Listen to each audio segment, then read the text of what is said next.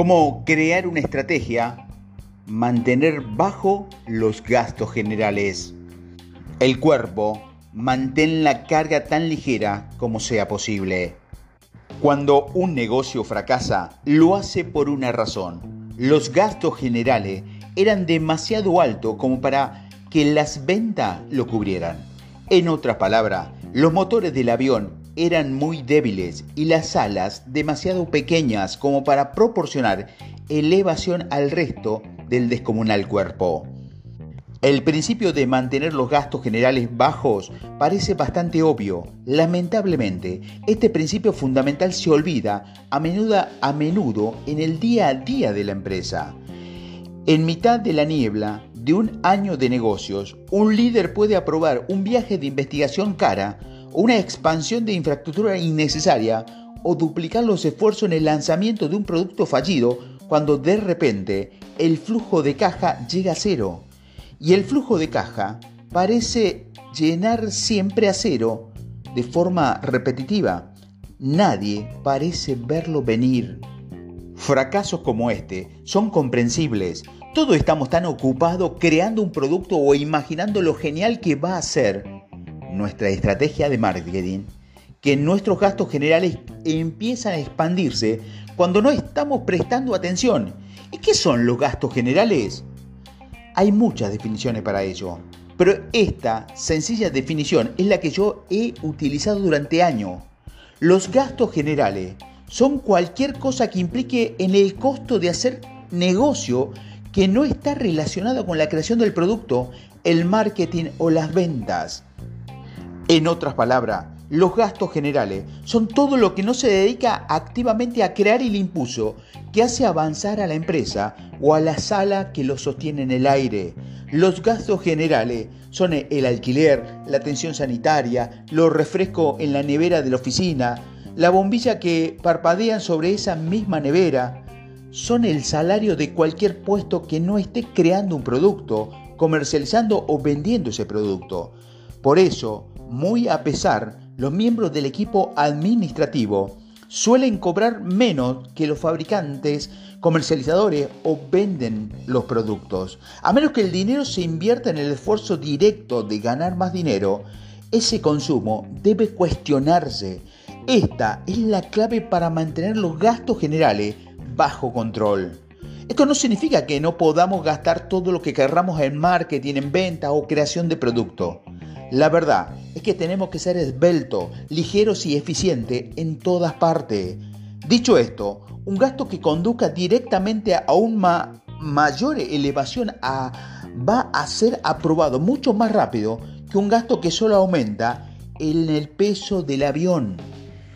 No hace falta decir que si tus gastos generales, el cuerpo del avión, son grandes y pesados, pero tu oferta de producto es demasiado limitada, es decir, las salas son demasiado pequeñas y tu esfuerzo de venta y marketing no son fuertes, son motores débiles, el avión se va a estrellar. Tenemos que entender este principio si queremos que nuestra empresa tenga éxito.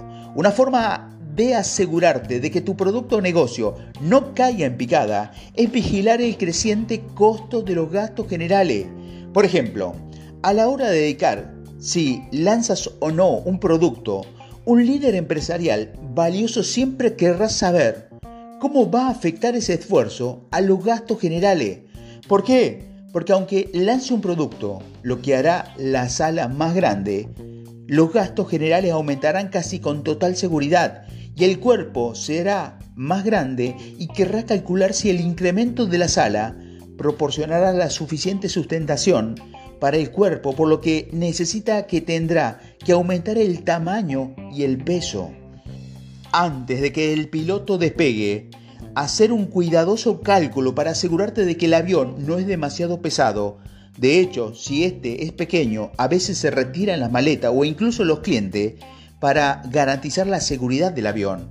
Un líder inteligente se asegura de que las alas del avión sean grandes, de que los motores sean fuertes y que el cuerpo del avión sea esbelto y ligero porque sabe que si no lo hace, la empresa se estrellará. De nuevo, la cuestión es esta. Mantener los gastos generales bajos es siempre una prioridad. De lo contrario, el negocio se volverá demasiado pesado y caerá en picada. Estas son algunas de las preguntas que una estrategia empresarial inteligente se planteará para mantener la empresa liviana y segura. Primero, ¿a quién se le va a quitar el tiempo para crear y lanzar y vender este producto? El tiempo es caro. Si no calculamos el tiempo que vas a dedicar nuestro personal al lanzamiento de un producto, ponemos en peligro la seguridad de la empresa. Segundo, ¿Qué nuevas personas hay que contratar para llevar a cabo este proyecto y cuánto habrá que pagarles?